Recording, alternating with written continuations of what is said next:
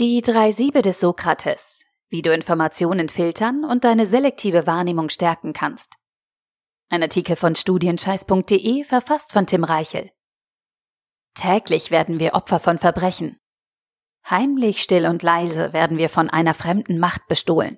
Ihr Ziel? Unsere Zeit. Ohne dass wir diese schleichende Enteignung bewusst mitbekommen, werden uns Tag für Tag kostbare Minuten oder gar Stunden entwendet. Doch mit wem haben wir es hier zu tun? Es handelt sich weder um die italienische Mafia noch um ein asiatisches Syndikat. Wir haben es nicht mit einer äußeren Verbrechenswelle zu tun, sondern mit einer inneren. Es sind unsere eigenen Handlungen, die sich täglich gegen uns und unsere Pläne richten. Einige bezeichnen diese Aktivitäten als Zeitdiebe. Ich nenne sie Zeitkiller. Und unser täglicher Umgang mit Informationen, News und Nachrichten birgt eines der größten Zeitvernichtungspotenziale. Kleiner Test. Wie viel Zeit verbringst du tagtäglich vor dem Bildschirm, um die neuesten Neuigkeiten in irgendwelchen Zeitungen oder Social Media Feeds zu checken? Wie oft schaust du nur mal eben kurz auf dein Smartphone? Und wie häufig kommt es vor, dass aus ein paar Minuten mehrere Stunden werden? Der unreflektierte Konsum von Nachrichten und Informationen aller Art kann dich viel Zeit kosten. Und schlimmer noch, er macht dich nachhaltig erfolglos und unglücklich. Aus diesem Grund habe ich die Geschichte der drei Siebe für dich herausgesucht, die dir dabei helfen kann, mit der täglichen Informationsflut umzugehen.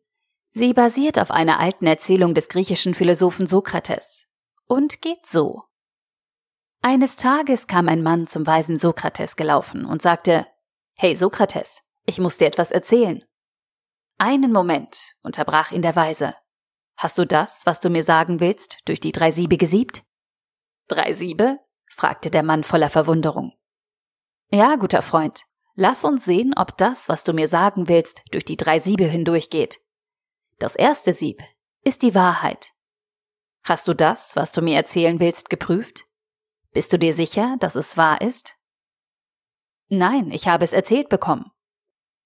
Na gut, aber sicher hast du es mit dem zweiten Sieb geprüft. Das zweite Sieb ist das der Güte. Wenn es nicht sicher wahr ist, was du mir erzählen möchtest, ist es wenigstens gut? Zögernd sagte der andere Mann, Nein, ganz im Gegenteil. Dann unterbrach ihn der Weise, lass uns auch noch das dritte Sieb anwenden. Ist es wichtig und notwendig, es mir zu erzählen, was dich so aufregt? Hm, notwendig nun nicht gerade. Und wichtig auch nicht.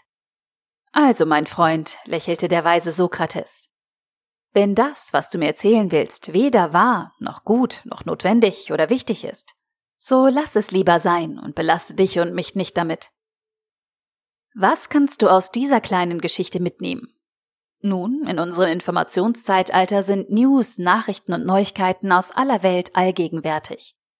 Über den Fernseher, das Radio, die Zeitung oder das Internet werden wir rund um die Uhr mit den neuesten Informationen von diesem Planeten versorgt.